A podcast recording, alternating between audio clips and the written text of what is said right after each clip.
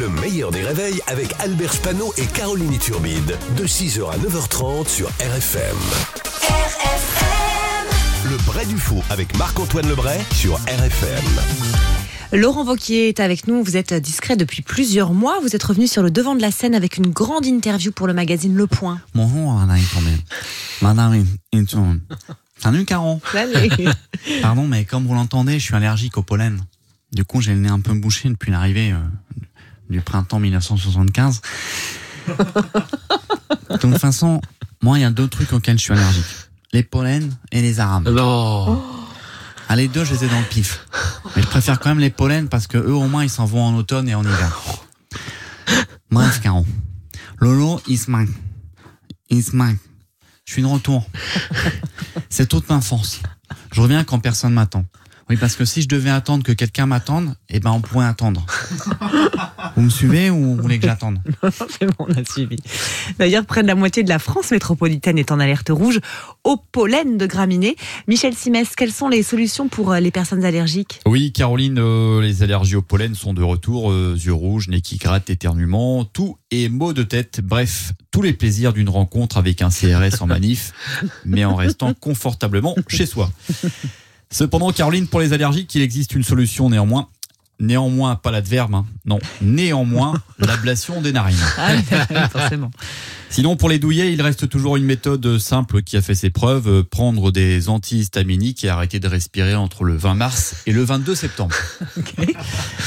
Allez, avant de partir, euh, vous en doutez, j'ai une petite devinette. Albert, Caroline, est-ce que vous connaissez la différence entre une fellation et un tête à queue? Moi non.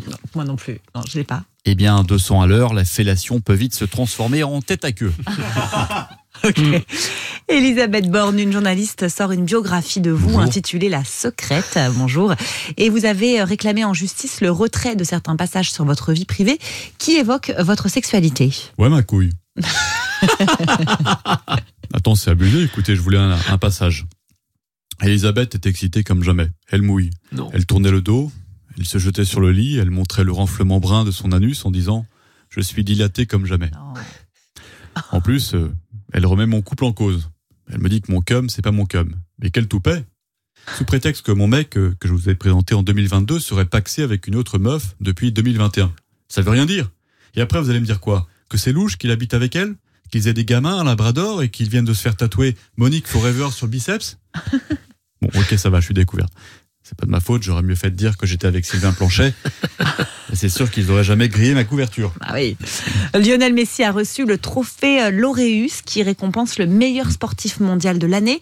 Kylian Mbappé, vous êtes content pour lui, j'imagine Oui, apparemment Messi a réussi à trouver un cheat code dans un FIFA sur PS5. Bah, il débloque tous les trophées sans bouger ses fesses de son canapé. Non mais sérieux, il fait que dalle et tout le monde le vénère. On dirait Bernard Montiel sur RFM. bon, si ça continue, euh, on va lui filer le prix Goncourt. Une victoire de la musique et la Légion d'honneur. Bon, peut-être pas la Légion. Hein. En France, on donne que si t'as chanté aux enfoirés ou que t'as exécuté des opposants politiques. vous avez l'air d'en vouloir quand même un petit peu à Messi et sinon, euh, vous pensez qu'il va signer en Arabie Saoudite? Oh bah je sais pas moi, c'est pas à moi de vous dire ça. Hein. Non, tout ce que je peux vous dire, c'est que je l'ai croisé ce matin à l'entraînement et qu'il était en babouche en train de fumer une chicha pomme pétrole en écoutant l'album Ryan B. Fever. le film d'horreur avec Russell Crowe, l'exorciste du Vatican, vient de sortir et il est basé. Euh, vous avez, vous l'avez vu, pas François? Deus Sanctus, Urbi et Orbi, ta mère suce des bibles en enfer. Il rigole. Il rigole, non, signora Turbido. Il n'avait pas vu les films avec Russell Crowe. D'ailleurs, depuis quelques années, c'est plus Russell Crowe, c'est Russell Gros. C'est pas faux. T'avais compris, Alberto? Oui, oui, oui. Russell Gros? Oui. Elle est choquée, euh, signora Turbido. Je n'arrive pas à m'en remettre. c'est pas facile.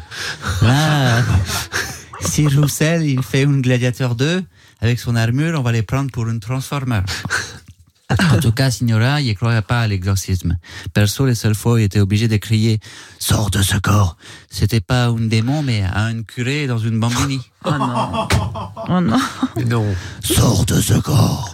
Nel nomine Patri et Filii Spiritus Sancti. C'est chaud. C'est chaud. C'est chaud patate. Bravo Marc-Antoine.